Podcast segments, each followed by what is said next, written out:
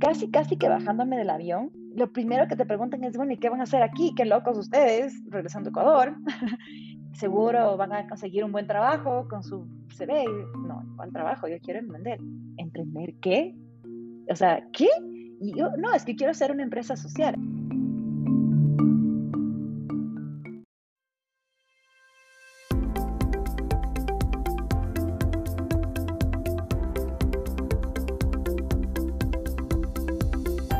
Bienvenidos a Creando la TAM, un podcast donde conversamos con emprendedores e innovadores de Latinoamérica para conocer sus historias y, a través de ellas, inspirarte a seguir tus ideas.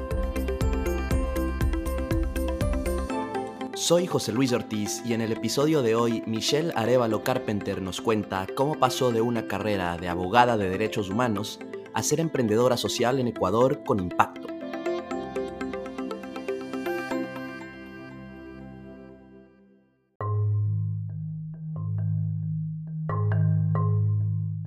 Michelle dejó una carrera internacional exitosa como abogada de derechos humanos para regresar a Ecuador y hacer emprendimiento social.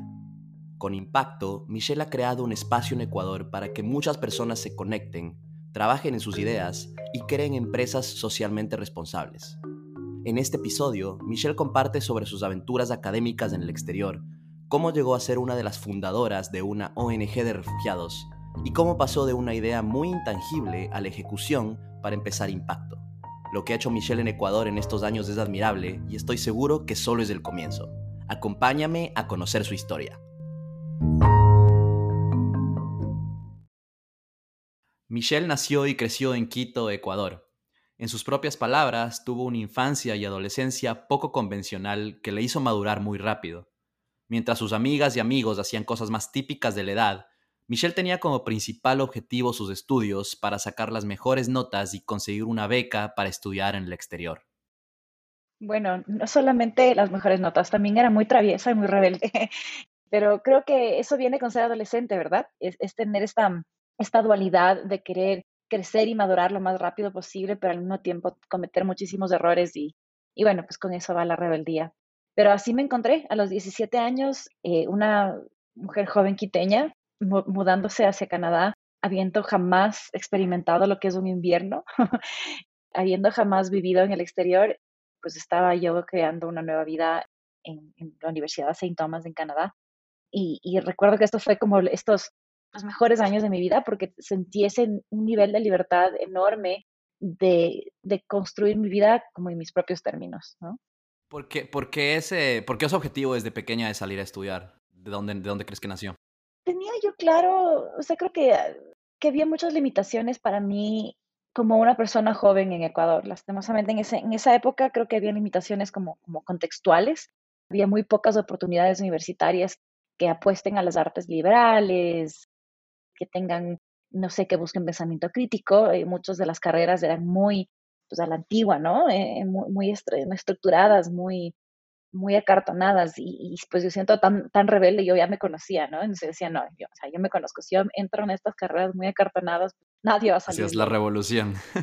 Exacto. Y creo que más en un contexto personal yo también sentía que tenía que liberarme de, mi familia, ¿no? Y no liberarme en un sentido como que, ah, mi familia era mala, pero sentía que necesitaba como, como tener una, una oportunidad de cometer mis propios errores y de, y de construir construir mi vida en mis propios términos, ¿no? Entonces creo que era eso. Eh, y claro, pues en el contexto ecuatoriano, como una mujer joven a los 17 años, no te vas a vivir sola.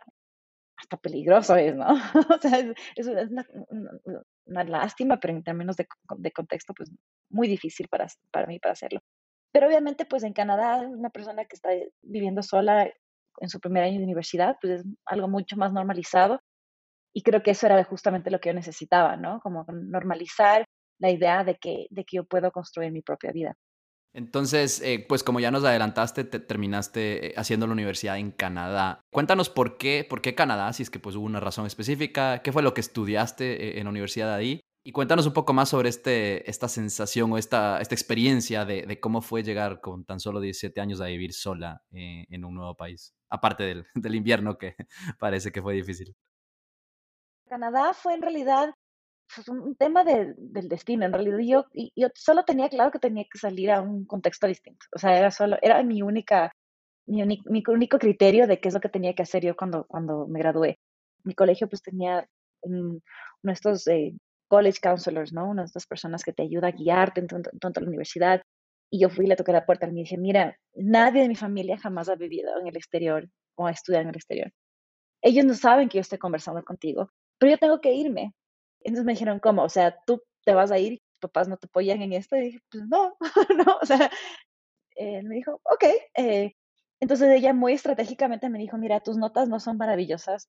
Tal vez tienes, no sé, como de qué presumir en términos de, de liderazgo, de actividades sociales, pero en realidad lo único que te hace especial aquí es que eres de un país exótico como Ecuador. Entonces lo que tenemos que buscar es universidades en, sitios bastante rurales que consideren Ecuador como un país exótico, así, y que, y que te den una oportunidad de una beca. Entonces fue muy estratégico y creo que esa, y esa estrategia y ese consejo es alguna lección que me llevo siempre, ¿no? Es la, la, la, clásica que es preferible ser, em, no sé, cabeza de ratón que cola de león, ¿no? Entonces, claro, ella me dijo, no, vamos a, postular a las mejores universidades del mundo, ahí no vas a ser nadie, eh, pero vamos a, postular a universidades buenas, pequeñas, que consideran pues un honor tener una, estudiante pues no de, de, un país tan extraño y así fue, la aplicamos a, a, a varias y, y, St. Thomas University en realidad no solo fue una de las que me dio una beca, pero también una universidad genial en todo sentido, pequeña, en una ciudad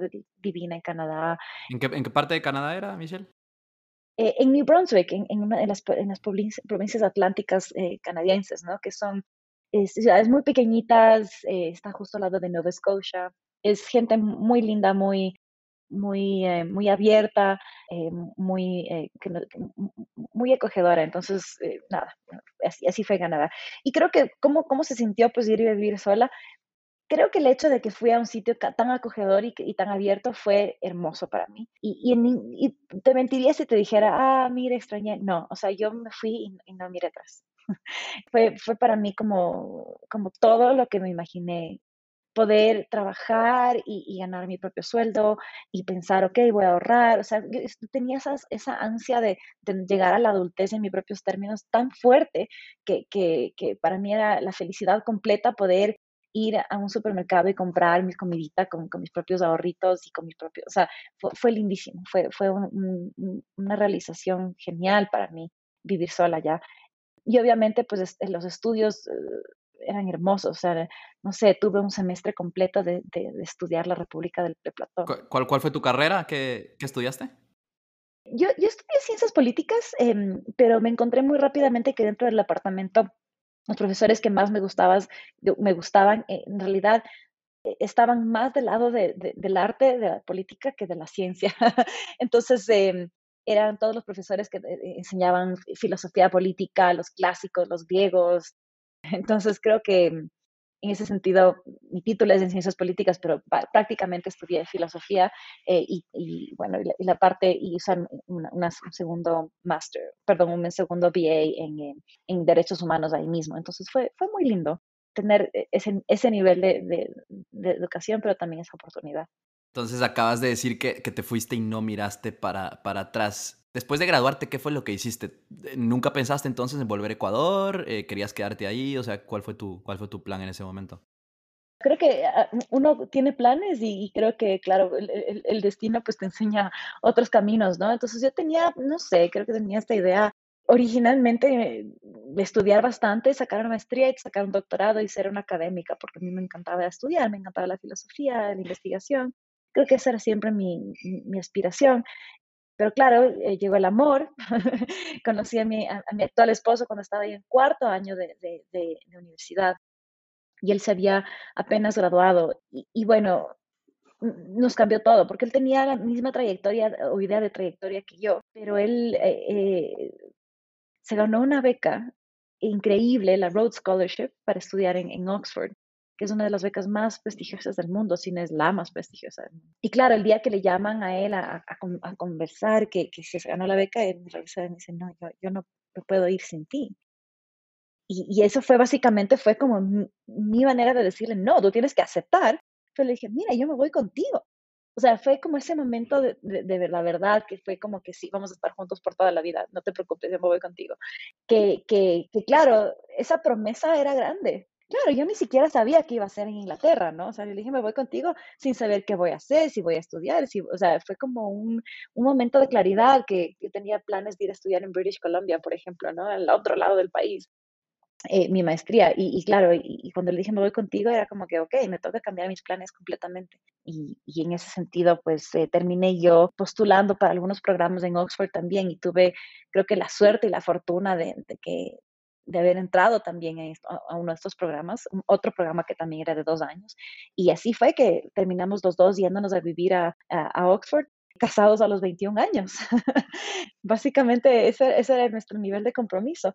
Eh, y claro, eh, fue estudiar derechos humanos, que es una carrera que pues hay mucha gente que sí lo hace como académico, pero es algo que tienes que practicar, algo que tú quieres buscar hacerlo para siempre. Y, y claro, y era una carrera en derecho muy dura, muy fuerte estudiar esa carrera y en ese momento como que decidí, o sea, como que también se marcó mi destino. Una persona que trabaja como abogado de derechos humanos básicamente está destinada como a trabajar en, en, los sitios donde los derechos humanos son violentados, eh, viajar mucho en todo, por todos los países y, trabajar, pues creo que en las trincheras más duras de, de, la humanidad. Y eso fue básicamente lo que, lo que hicimos. Eh, me gradué de Oxford y claro, cuando tú me estabas preguntando, ¿no miraste atrás?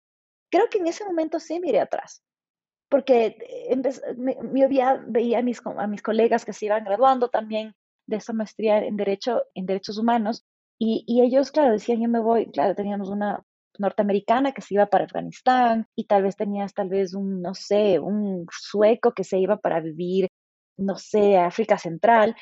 Entonces, claro, yo decía, pues, ¿para dónde me voy yo? ¿Qué, qué voy a hacer yo? O sea, en Inglaterra no había como digamos, oportunidades para eso, o pues muy pocas me parece, ¿no? O sea, creo que sí, siempre hay oportunidades, pero creo que no, nunca mi idea fue quedarme en Inglaterra. Inglaterra siempre fue un destino de, estudio para mí, ¿no? Donde yo quería practicar, en un sitio donde yo pueda pues, hacer un cambio significativo y ahí fue que tenía sentido pues para los dos regresar a Ecuador. ¿Por qué, o sea, porque siendo ecuatoriana me iba a ir a buscar como en otros sitios donde yo pueda eh, hacer un cambio si, si puedo hacerlo en Ecuador? Y así fue que regresamos a, Ecuador con una maestría. Me acuerdo muy claro que, claro, sí habíamos postulado algunos cargos allá en, Inglaterra. Tuvimos las dos ofertas para trabajar en Google al graduarnos. Y, el momento, y me acuerdo claramente el día que los dos nos vimos a las hojas y dijimos, no, vamos, vamos a rechazar esta oferta increíble y jugosa para ir a Ecuador sin ningún plan, o sea, sin... no, no sabías qué es lo que ibas a hacer. Exacto, sí. Eh, y así fue que regresamos. Esto fue 2006, eh, Michelle, ¿verdad? Sí, sí, claro, 2006, exacto. Sí, entonces del 2006 al 2008, eh, pues fue, fueron estos dos años en los cuales, por un lado, fue increíblemente, no sé, creo que la palabra en inglés le dicen humbling, pero fue un, un momento de, humildad, de que, claro, tú estudias cosas y la realidad es, es muy dura pero tenía que lanzarme de, lleno a la realidad.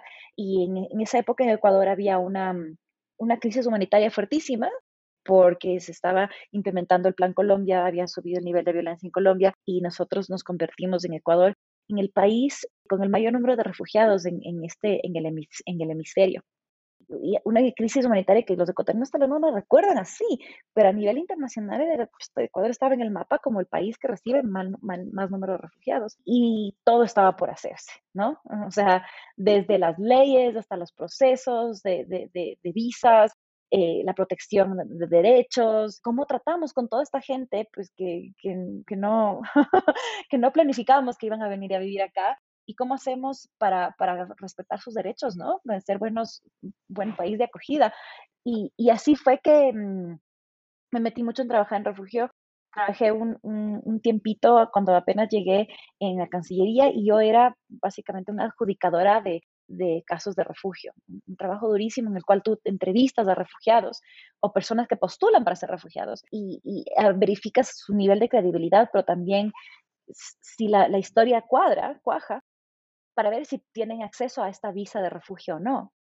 Entonces, claro, es una cosa gravísima en el cual si yo cometía un error, es una cosa gravísima. O sea, si tú tienes un refugiado que te dice, si a mí me devuelven a mi país, a mí me matan, y cometes el error de negarle la visa, pues obviamente hay una responsabilidad altísima. Y ahí yo, como mi primer trabajo, salía de la universidad, ¿no?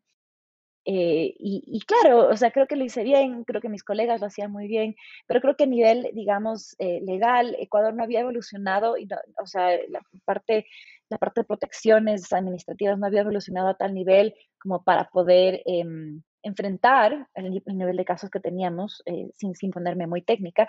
Y así fue que, yo, yo intenté pelearlo casa adentro, decir, miren, podemos mejorar esto, podemos mejorar este otro, esto no está de acuerdo a estándares internacionales, tenemos que mejorar la confidencialidad, bueno, tanta cosa. Y, y no hubo mucha, mucho resueno, entonces dije, bueno, si no puedes cambiar las cosas desde dentro, pues salte y desde afuera. Entonces, claro, siempre el tema, pues la esfera política creo que se, se cruza, ¿no es cierto? Y se y así fue como me reconecté con esta em, abogada que, que, que, había sido, eh, compartíamos mentora en, en, Oxford, em, y ella es una abogada ah, norteamericana en California que ella decidió abrir una organización internacional y su primera oficina iba a ser en Ecuador. Ella quería como también emprender socialmente, decir, mira, voy a crear, una ONG que abogue por los derechos de los refugiados en países en vías de desarrollo. Dijeron, bueno, pues Ecuador es país perfecto. Yo postulé ese cargo, pero con todo, todo mi corazón y le dije, miren, yo soy la persona que ustedes necesitan para fundar esta organización en Ecuador.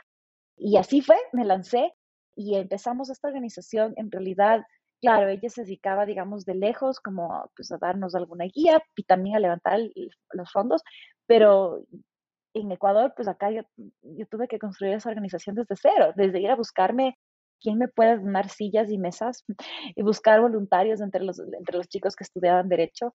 ¿Cómo se llamaba la organización, Michelle? Asylum Access. Y, y esa organización, pues a la final encontramos nosotros la manera de hacer lo que era impensable, que era eh, operativamente hablando, ofrecer asesoría legal gratuita a refugiados que no entendían cómo navegar este sistema tan complejo y hacerlo de manera masiva. Y eso pues eh, llamó mucho la atención de, de, donantes internacionales que decían, bueno, yo puedo invertir, por decir, 100 dólares por refugiado en darles, no sé, una bolsa de arroz y pues, no sé, 50 dólares para esto y, no sé, cuadernitos para los que los niños estudian, pero eso es mi presupuesto por refugiado. O yo puedo invertir tal vez 20 dólares en financiar un abogado que les ayude a tramitar su visa para que ellos puedan trabajar. Porque la gran mayoría de refugiados pueden trabajar, son gente hábil que tiene muchas habilidades, son naturalmente recursivos. Lo que no tienen es los papeles. Entonces les gustó mucho eso y, conseguimos mucho financiamiento y así fue que Asylum Access pues me subí en este, en este rocket ship que empezó a crecer exponencialmente y, luego claro cuando yo salí de, de, de, la oficina en Ecuador a los dos años eh, ya estábamos sirviendo a, no sé, dando sociedades legales a, a 9 mil refugiados al año. Es pues un monstruo, ¿no? Para una organización tan joven. Sí fue un ciclo de vida, creo que es cuando el momento en el cual aprendí todo de emprender, todo. Creo que lo, lo más, digamos, lo más irónico es que aprendí las lecciones más importantes de emprender cuando estaba trabajando en una fundación, en una ONG, en el sector social. Y las reglas del juego ahí son tan duras como las de emprender, pero incluso más duras porque si fallas, no fallas solo tú, le estás fallando a tus beneficiarios, porque no estás vendiendo un producto, sino estás jugando con los derechos de la gente. Entonces creo que claro, con, con, los stakes tan altos, ¿no? eh, uno aprende muy, muy rápido a ser frugal, a ser recursiva, a, aprender muy rápido de los errores. Creo que en ese sentido, o sea, creo que eso fue la escuela, o sea, pues puedo hablar de Oxford, de Berkeley, lo que sea, pero creo que la escuela más, más importante de emprendimiento que yo tuve fue esta de lanzarme a crear una fundación. Muy interesante esa, esa, esa, pues, esa comparativa ahí. Eh, me imagino que, claro, falta de recursos, recursos muy escasos, cosas que en el emprendimiento te encuentras todos los días. Así es. Bueno, y no perder la fe, y no perder la esperanza, creo, ¿no? Además, totalmente. Eh, bueno, después entonces de, de, esa experiencia en Asylum Access, sé que decidiste hacer una maestría en política pública en Estados Unidos, en la Universidad de California, en Berkeley. ¿Qué buscabas con esa nueva experiencia académica? Era una experiencia académica un poco loca porque no creo que la busqué, o sea, nunca yo me puse a sentar y dije, mm, me gustaría estudiar algo más porque me falta esto. En realidad lo que fue, sucedió fue que hay una, hay una un fellowship, como un, una beca de la Fundación Rotaria que busca gente que trabaja en temas de paz en temas eh, de derechos humanos, etcétera. Entonces, yo sabía que era una beca muy, muy famosa y que, pues, que te apoyaba por dos años para, para mejorar tu trabajo. Entonces dije, bueno, pues esto no me puede ayudar. Cuando está, es una fundación, tú postulas a todo y a todo, ¿no? Entonces yo pues, me postulé y se tomó mucho tiempo para responderme y me dijeron, mira, eh, has sido seleccionada, felicitaciones. Y la manera que funciona esta beca es que ellos te dan el dinero primero y te dicen, quisiéramos que vayas a Berkeley, que es el centro de paz. A ellos te dicen dónde aplicar.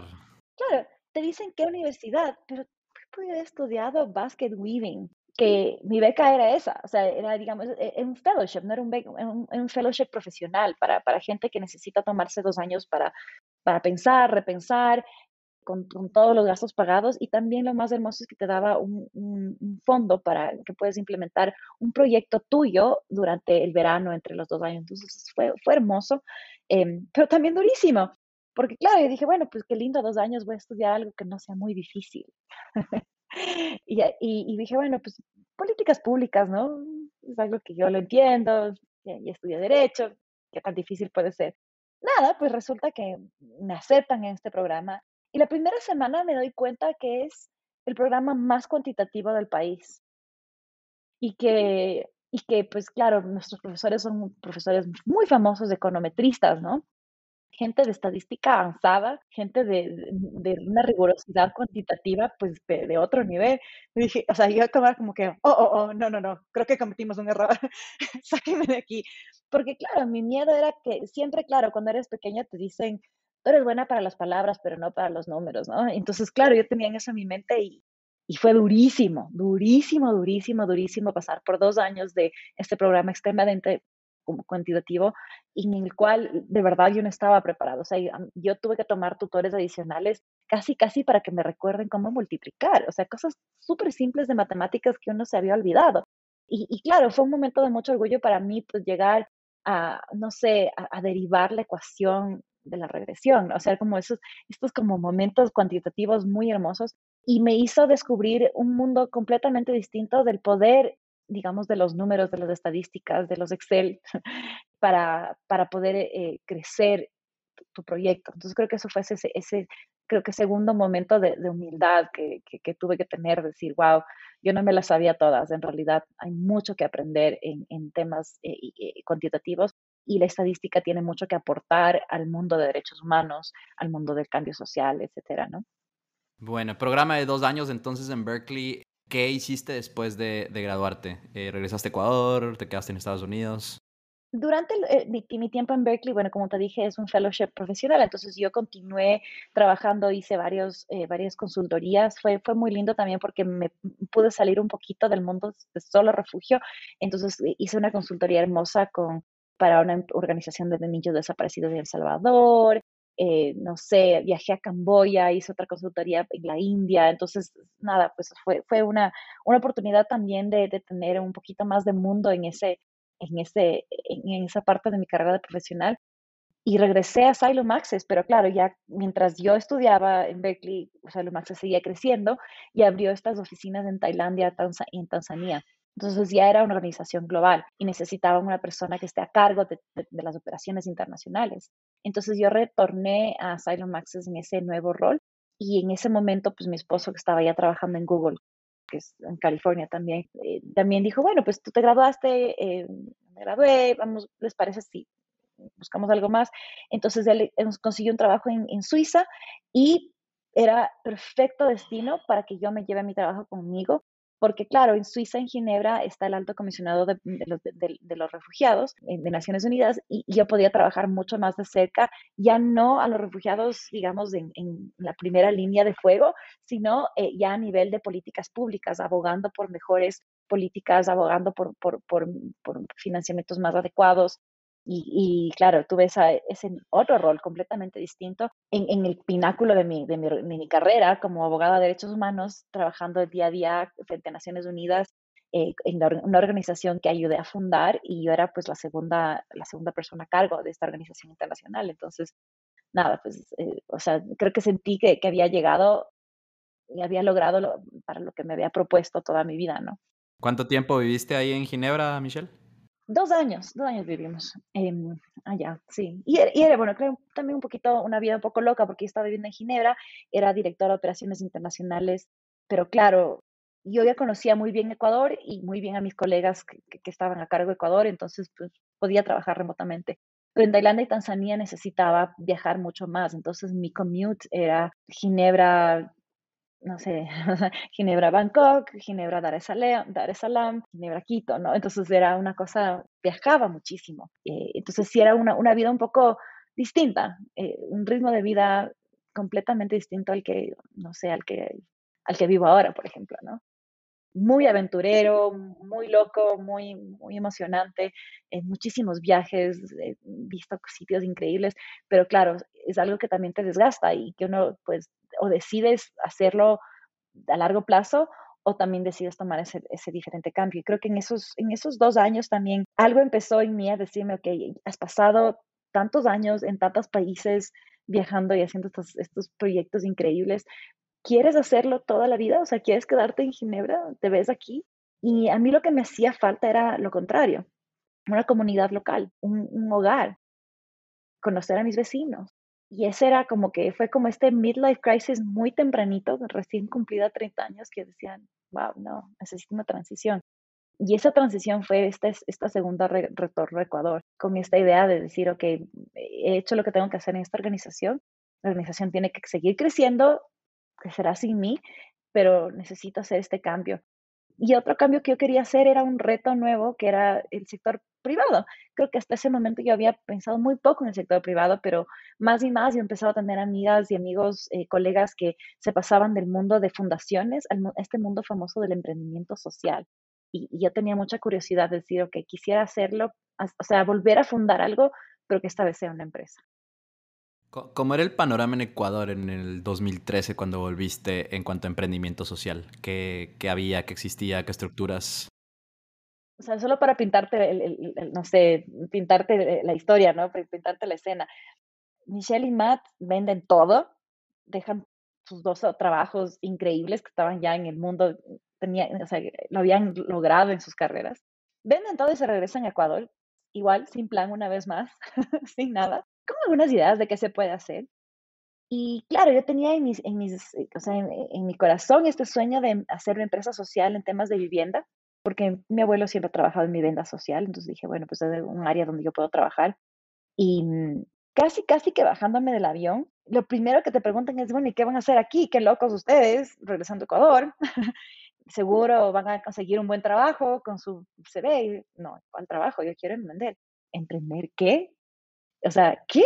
Y yo, no, es que quiero ser una empresa social. Entonces creo que en ese momento en Ecuador el, el contexto político era, era tal que, la, que todo el, discurso público era izquierda o derecha, ¿no? Eh, capitalismo, socialismo. Cuando tú vienes de un mundo completamente distinto, de Suiza, literal, el mundo más neutral, de sitio más neutral del mundo, hablar de emprendimiento social era casi una heresía, ¿no? Porque emprendimiento viene del mundo del capitalismo y lo social viene del socialismo, pues, o sea, o, de la igualdad y equidad social. Entonces, hablar de, de esas dos cosas para, para, mucha gente en mi entorno era como imposible. Y, creo que fue un golpe durísimo para mí pensar, o sea, darme cuenta que, que, cuando yo regresé a mi hogar con tanto cariño, con, tanto, con tanta esperanza, que mi entorno no, no me daba la bienvenida. Me decía, no, estás loca, eso no se hace aquí, esto nunca va a funcionar. Es, eso duele mucho, ¿no? Cuando has, sacrificado pues, básicamente todo, tu carrera, tu, vida, no sé, tus cositas que vendiste en Suiza y, que te digan, no, eso, eso acá no, o sea, olvídalo, ¿no? Eso, eso fue muy duro, sentir que, para una persona que, tiene sueños grandes, el entorno no te ayuda. Y creo que eso de, muchas maneras fue la semilla que germinó impacto. Entonces llegas, te encuentras con un montón de nos, un montón de qué haces aquí, por qué regresaste. ¿Empezaste impacto directamente eh, o qué, qué, qué hiciste en ese momento? ¿Qué fue lo que buscaste? En realidad no, tuve una transición cortita, poquito menos de un año. Y empecé a hablar con mucha gente acerca de temas de vivienda social, porque esa era mi idea del emprendimiento. Y en otras conversaciones me di cuenta que conocí, a, los, chicos maravillosos de Techo, esta organización, Un Techo para mi país, Un Techo para Ecuador. Y, Techo Ecuador, pues en ese momento en realidad estaba revolucionando la manera en que se hace ayuda social. Eh, era casi, casi que un, no sé, tenía un cult following, ¿no? Utilizaban redes sociales, más de 15 mil voluntarios, eh, movilizaban a la gente en las calles, o sea, una cosa súper fuerte y súper linda. Y claro, eh, tuve el honor de que me invitaron a, postular este cargo que se estaba abriendo de, ser la gerente general de Techo en Ecuador. Una oportunidad hermosa, no solamente de, apoyar a esta, esta, organización que tenía tanta juventud y tanto ímpetu a tal vez tener un encaminamiento un poco más, más estratégico, pero también de, conocer a mucha de la gente que estaba apoyando a Techo en ese momento. Entonces creo que fue lindísimo eso, pero creo que lo que más me llevo de, esa transición y que también fue esta otra segunda semilla que generó impacto, fue trabajar con tanta gente joven, tanta gente joven que se, que se sentía igual de desolada que yo, porque tenían sueños grandes de un mundo mejor y como que sentían esta angustia de que ya cuando te gradúas de ser voluntario de techo, ya tienes 18 años, 19, 20, qué sé yo, tienen que entrar en el mundo regular en el cual su idealismo no tiene cabida. Claro, quedó como algo del colegio y, ya.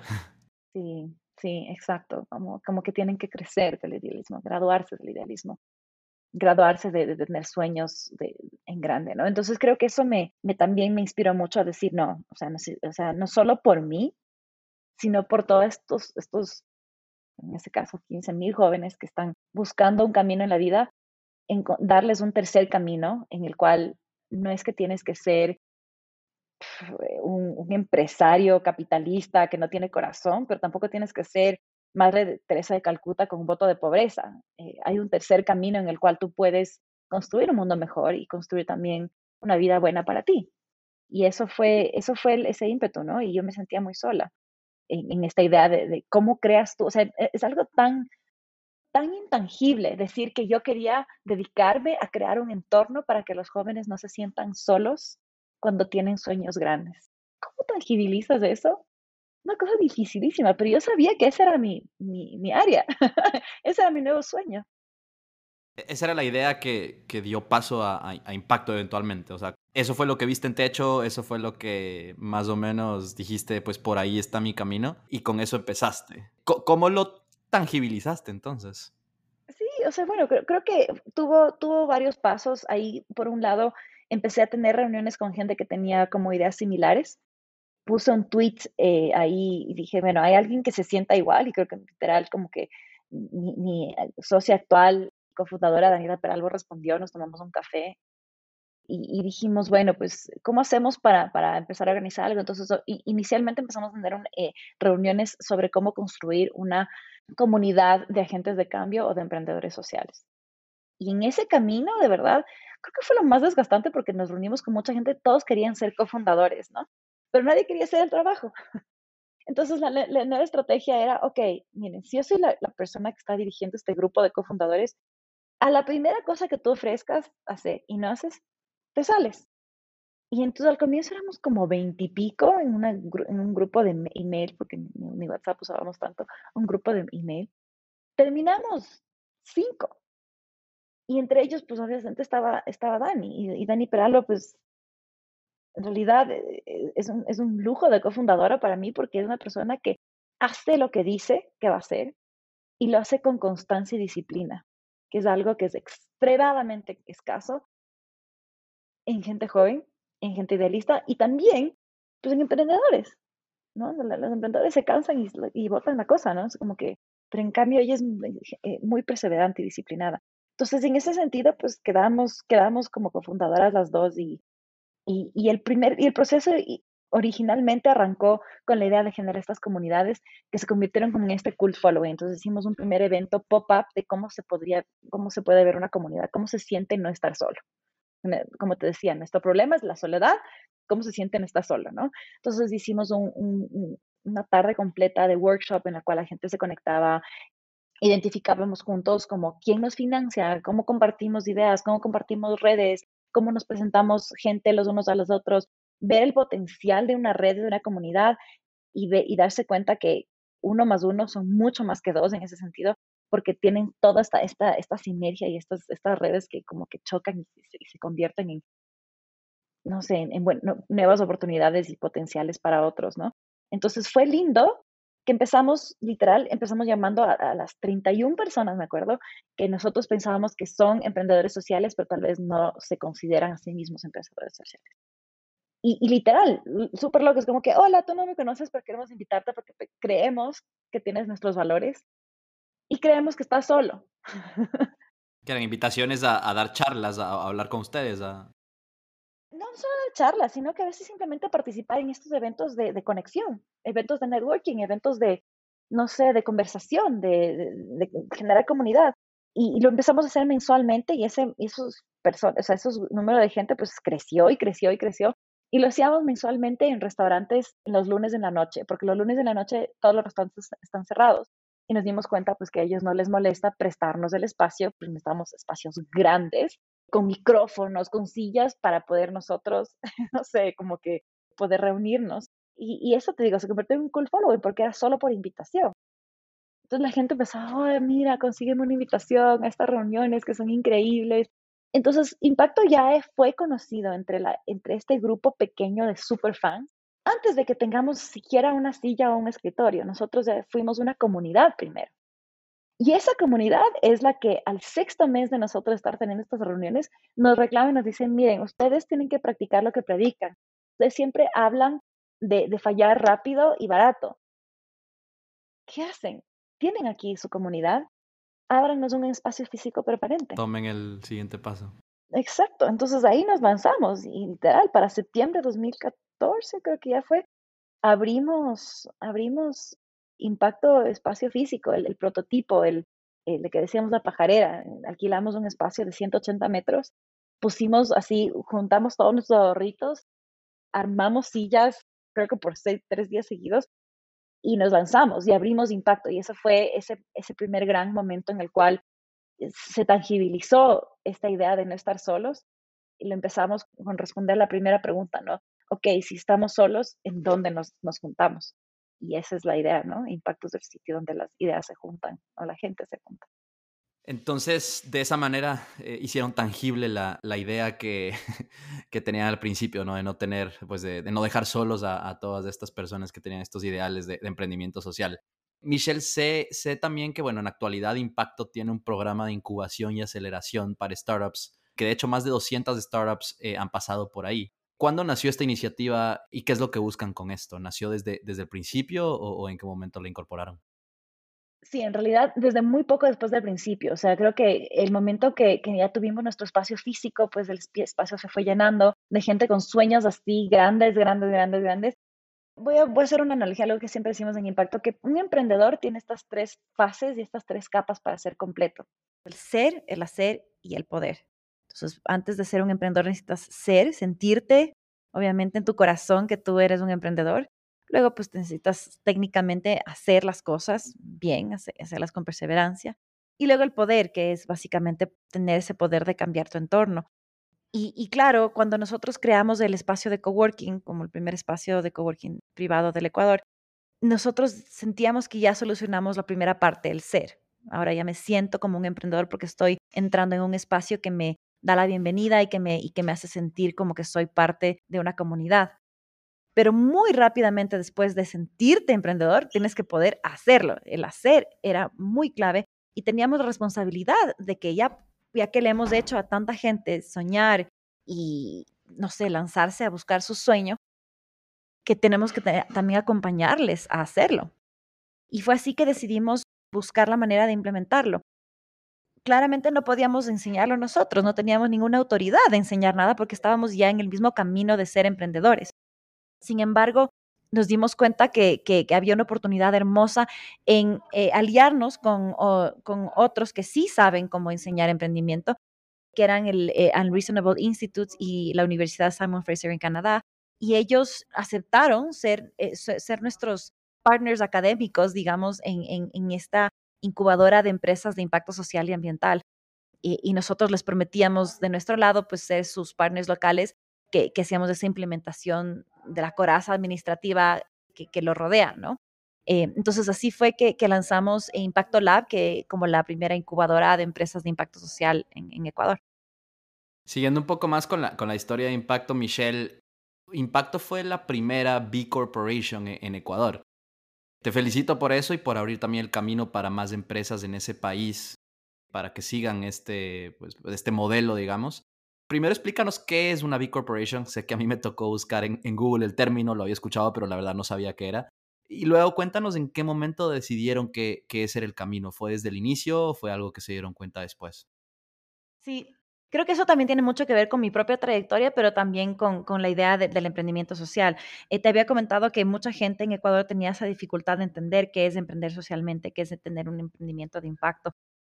Y, y en ese momento en el concepto de, empresas B encontramos eh, la solución y la salida, porque una empresa B es, en realidad es, es, un tipo de empresa, es un, una nueva raza híbrida de empresa.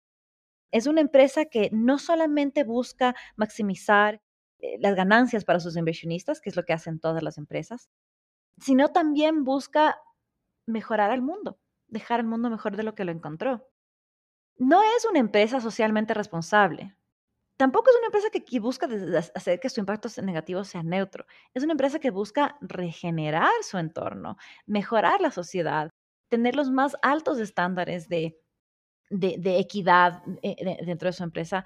Y esto felizmente es certificado y, y, evaluado de una manera extremadamente rigurosa por B-Labs. Entonces, ser una empresa B es dos cosas. Es por un lado existe esa certificación que es altamente técnica, que te hacen revisiones y auditorías muy, muy, eh, muy difíciles pues, para, para que puedas tener este maravilloso sello B. Pero también necesitas tener un propósito más allá del simple lucro. Y eso es lo que separa a una empresa B de una empresa regular. Pero, pero sí son empresas con fines de lucro, ¿verdad? Claro, claramente. Y creo que en eso, sí, te puedo contar como muy cortito un ejemplo maravilloso de por qué surge el movimiento mundial de empresas B, que esto no es algo que me inventé yo, o está en Ecuador o en América Latina, esto es algo mundial. Y empieza de alguna manera porque hay este ejemplo de, de, em, Ben Jerry's, que es esta eh, pues, genial empresa de helados, eh, creada por dos hippies, Ben y Jerry, que quieren mejorar el mundo, que sus vacas, las vacas que producen la leche de sus helados pues son felices y que los, los, agricultores que produjeron pues la vainilla, la vainilla de Madagascar pues también son gente feliz, que les pagan bien y etcétera, ¿no? Entonces tienen sus valores. Ben and Jerry se convierten en un cult following también, empiezan a crecer exponencialmente, pues obviamente eh, empiezan a tener el interés de empresas grandes como Unilever, que viene y les dice, miren, yo quiero comprarles su empresa, ustedes pueden hacer un exit, que es el objetivo de todo emprendedor, pues hacer un exit, hacerse millonarios, han hecho su trabajo muy bien. Y Ben Jerry obviamente le dicen, no, olvídate, nosotros, la empresa no está en la venta. Entonces, claro, Unilever dice, jaja, claro, duplico la oferta. No, no está la, no la venta. Hicieron una oferta gigantesca, no sé, que se triplicaron, cuatriplicaron la oferta.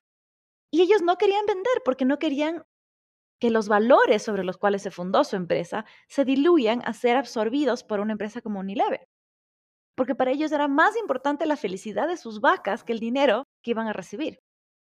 Y es así como, como Unilever, en, un caso famosísimo en, temas corporativos en Estados Unidos, forzó la venta de, de, Ben Jerry's. ¿Por qué? Porque la responsabilidad fiduciaria de Ben Jerry era maximizar el retorno de sus inversionistas. Y al número que, al monto que Unilever estaba queriendo comprarlas, ellos fueron forzados a vender. Entonces, claro, si esa es la ley, ¿no? Entonces, pues, ¿para qué vas a crear una empresa con buenos valores? ¿Para qué vas a hacer que le vaya bien? Porque mientras mejor le vaya, pues más atractivo es de estas empresas grandes que van a, diluir sus valores. Entonces, por eso surgió la idea de empresas B, para que no tengas que sentir que tienes que ser menos exitoso al ser una, buena, una empresa buena para la sociedad, sino que a lo contrario, que mientras mejor eres para la sociedad, mejor empresa puedes ser en términos de, fines de lucro y pues puedes crecer sin ese miedo de que alguien va a venir y comprarte y diluirte. Y esto fue clave para nosotros antes de recibir nuestro primer inversionista.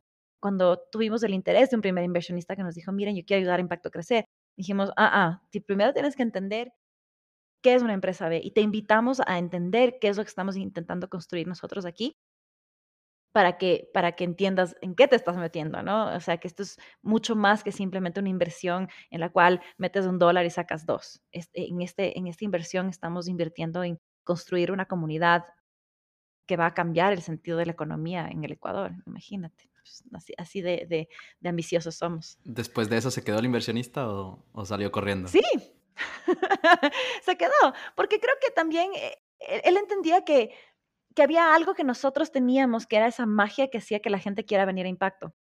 Que el coworking de Impacto es mucho más que agarrar sillas de colores, buen wifi y no sé, y meter una cafetera en, en, en cuatro paredes.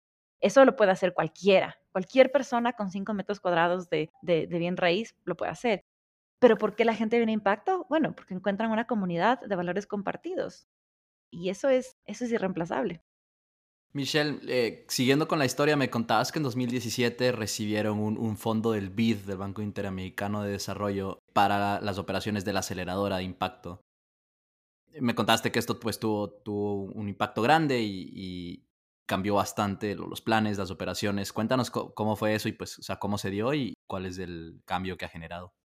Claro que sí, o sea, creo que e, el, momento en que el BID, una institución tan grande, pues decidió tomarse el riesgo de apostarle a impacto como, como aceleradora de empresas de impacto social con una visión regional, pues no sé, es, es como cuando viene en, en, en Dumbo, y no sé, y Dumbo es un elefantito pues, que quiere volar, piensa que no puede y le regalan una pluma. Eso fue, creo que para nosotros, el, el, el apoyo del BID, que nos regaló esta pluma y obviamente esta apoyo financiero, pero más allá de eso es la confianza, decir, yo creo que ustedes pueden, ustedes tienen lo que se necesita para crear una aceleradora de empresas que de verdad lleve a la región a tener empresas de impacto social y ambiental de otro calibre, ¿no?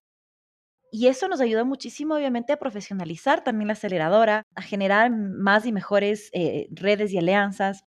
Nos ayudó eventualmente a convertirnos en esta aceleradora una de las pocas aceleradoras avaladas por Google for Startups, que es básicamente ellos tienen sus campus oficial en Madrid, en, no sé, en Brasil, en México, pero en países como los nuestros tienen estos como partners oficiales, que en este caso somos nosotros. Es, es lindísimo, pues, ¿no? Eh, poder haber crecido ese lado del negocio a tal nivel que nos permita incluso tener el expertise que, que, ya ahora es buscado por agencias de Naciones Unidas, es buscado por corporaciones muy grandes que dicen, miren, ustedes saben cómo hacer las cosas, permítanme pagarles para que ustedes me ayuden a entender cómo acelerar empresas de, sostenibles y de impacto social, cómo, cómo eh, apalancarse de comunidades para generar eh, innovación, cómo activar la innovación incluso dentro de mis colaboradores. Entonces, marcó un antes y después, porque antes Impacto sí, al comienzo era un, un, espacio de coworking, pero eso nos ayudó a que estas otras dos patas de, de, Impacto, que es Impacto Labs, la aceleradora, y Impacto Consulting, que es esta consultora para empresas y corporaciones, crezcan a, a tal nivel que ya son como del mismo nivel de tamaño que, que, Impacto Coworking. Entonces, Impacto pasó de ser solo un espacio de coworking a ser de verdad esta empresa holística que tiene diferentes maneras de apoyar a que los emprendedores salgan adelante. ¿La aceleradora está enfocada actualmente en startups en Ecuador o está abierta a startups también de otros países de, de la región? Completamente abierta a startups en toda la región. Y bueno, podemos hablar de la pandemia un poco más adelante, pero, pero la pandemia obviamente nos, nos, nos ayudó a dar ese gran salto. Entonces cuéntanos un poco cómo, cómo vivieron 2020 con todas las restricciones de, de no verse físicamente, con los espacios de coworking y pues cómo eso les ayudó a cambiar. También cuéntanos un poco, sé que este año eh, lanzaron su primer fondo para invertir en startups con la aceleradora. Claro que sí. Bueno, o sea, como te estaba comentando, Impacto llegó después de, pasar por este proceso con el apoyo del BID. Impacto se convirtió en esta como este triunvirato, ¿no? O sea, te, tenemos esta, como estas tres unidades de negocio, en el cual una era muy física, pues obviamente el espacio de coworking, necesitas un espacio físico, somos seres humanos, necesitamos espacio físico donde encontrarnos.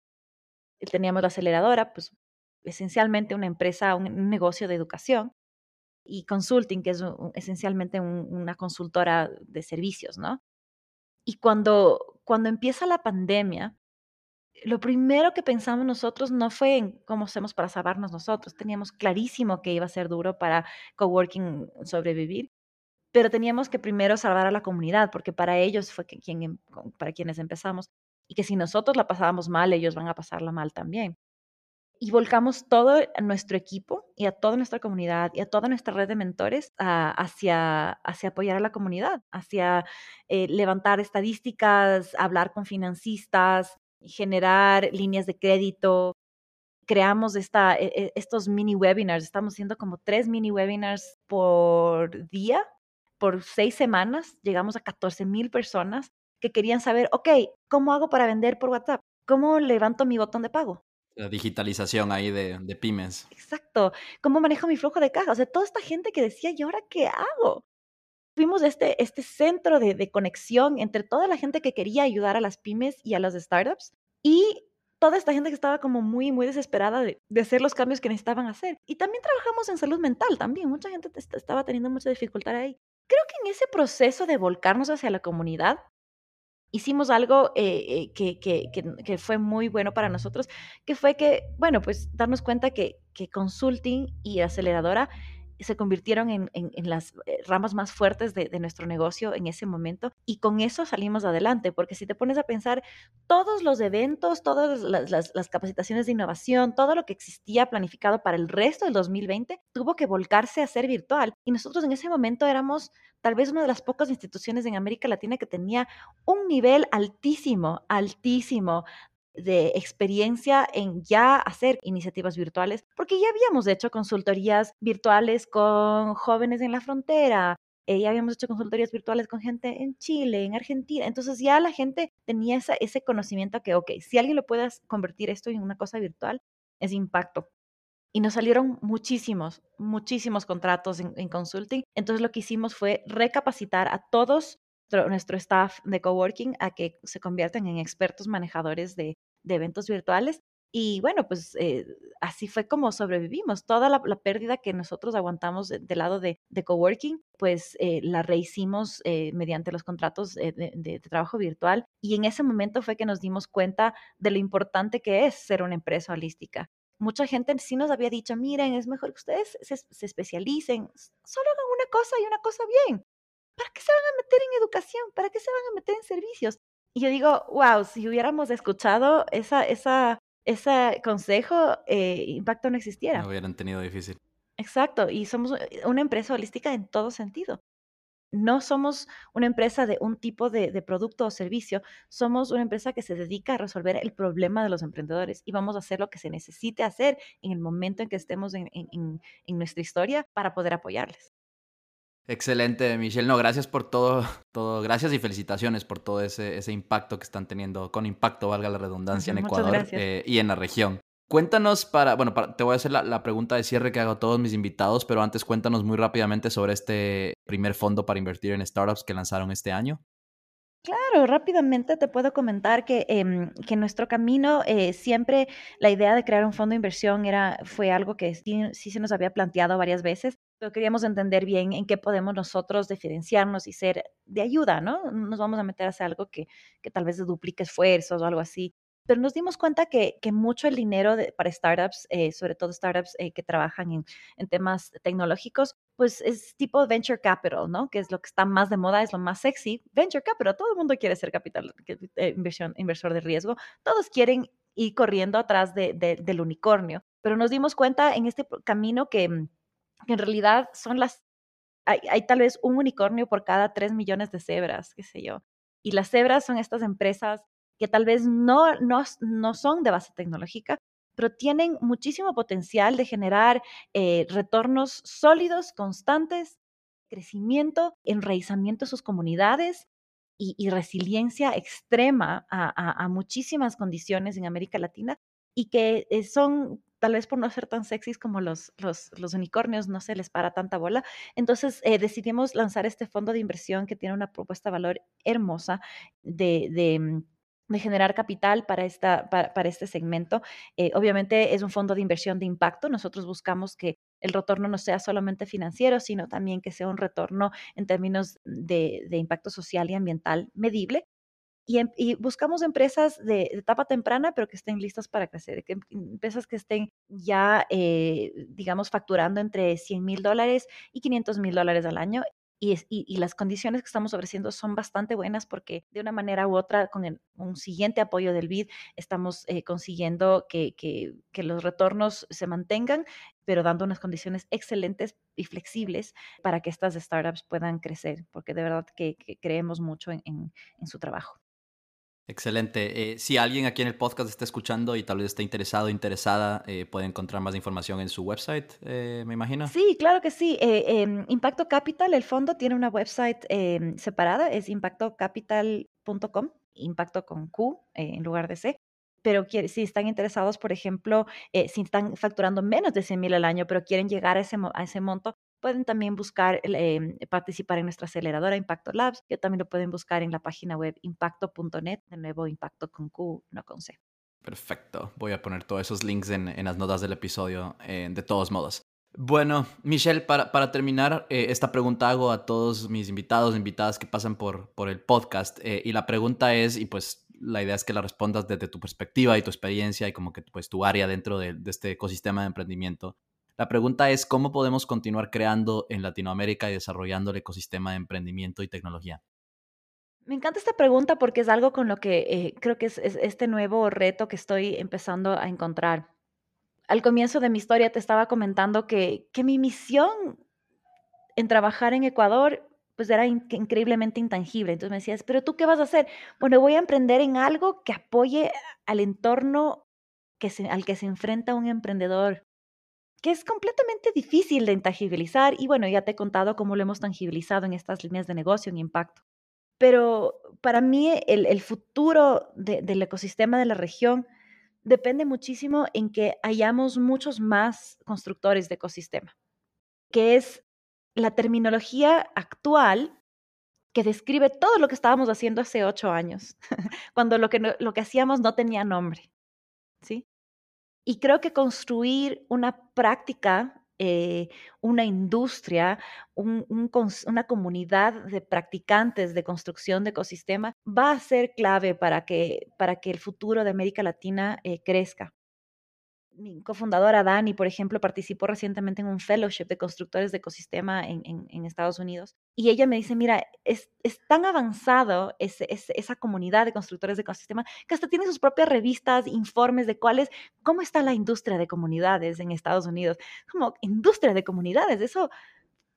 o sea, o, este tema de concepto de community as a service, o todo ese tema de, de, de cómo construyes tú una comunidad de emprendedores y creas un modelo de negocios a su alrededor creo que es fundamental para que América Latina salga adelante que, nosotros también tomamos esa batuta y ese liderazgo en impulsar a que exista, así como nosotros pasamos ocho años de aprendizaje para llegar a este punto de más o menos de estabilidad construyendo un ecosistema, que la gente en una ciudad pequeña como en, la, en, el Puyo, en la Amazonía, o en, no sé, en, el extremo sur de Chile, o, tal vez en un, un sitio súper rural de Guatemala, que si hay alguien que decide, mira, yo voy a construir un ecosistema aquí también, en mi ciudad, en mi comunidad, que yo también sepa cómo hacerlo y no tengan que, pasar por tantos eh, intentos y, fallidos, y, fallos para, para, llegar a construir un, modelo de negocio sostenible alrededor de esta práctica que es construir ecosistemas y, ser este espacio en el cual la gente se puede conectar, eh, aprender, conseguir financiamiento y bueno, pues y por qué no eh, lograr su propósito. Esta fue Michelle Arevalo Carpenter con la historia de Impacto. Si como yo no sabías lo que era una B Corporation, ahora ya sabes que hay una forma legal para el emprendimiento social con fines de lucro. Si te gustó este podcast, por favor compártelo con más personas y síguenos en Spotify, Apple Podcasts y en redes sociales. Nos vemos en un próximo episodio.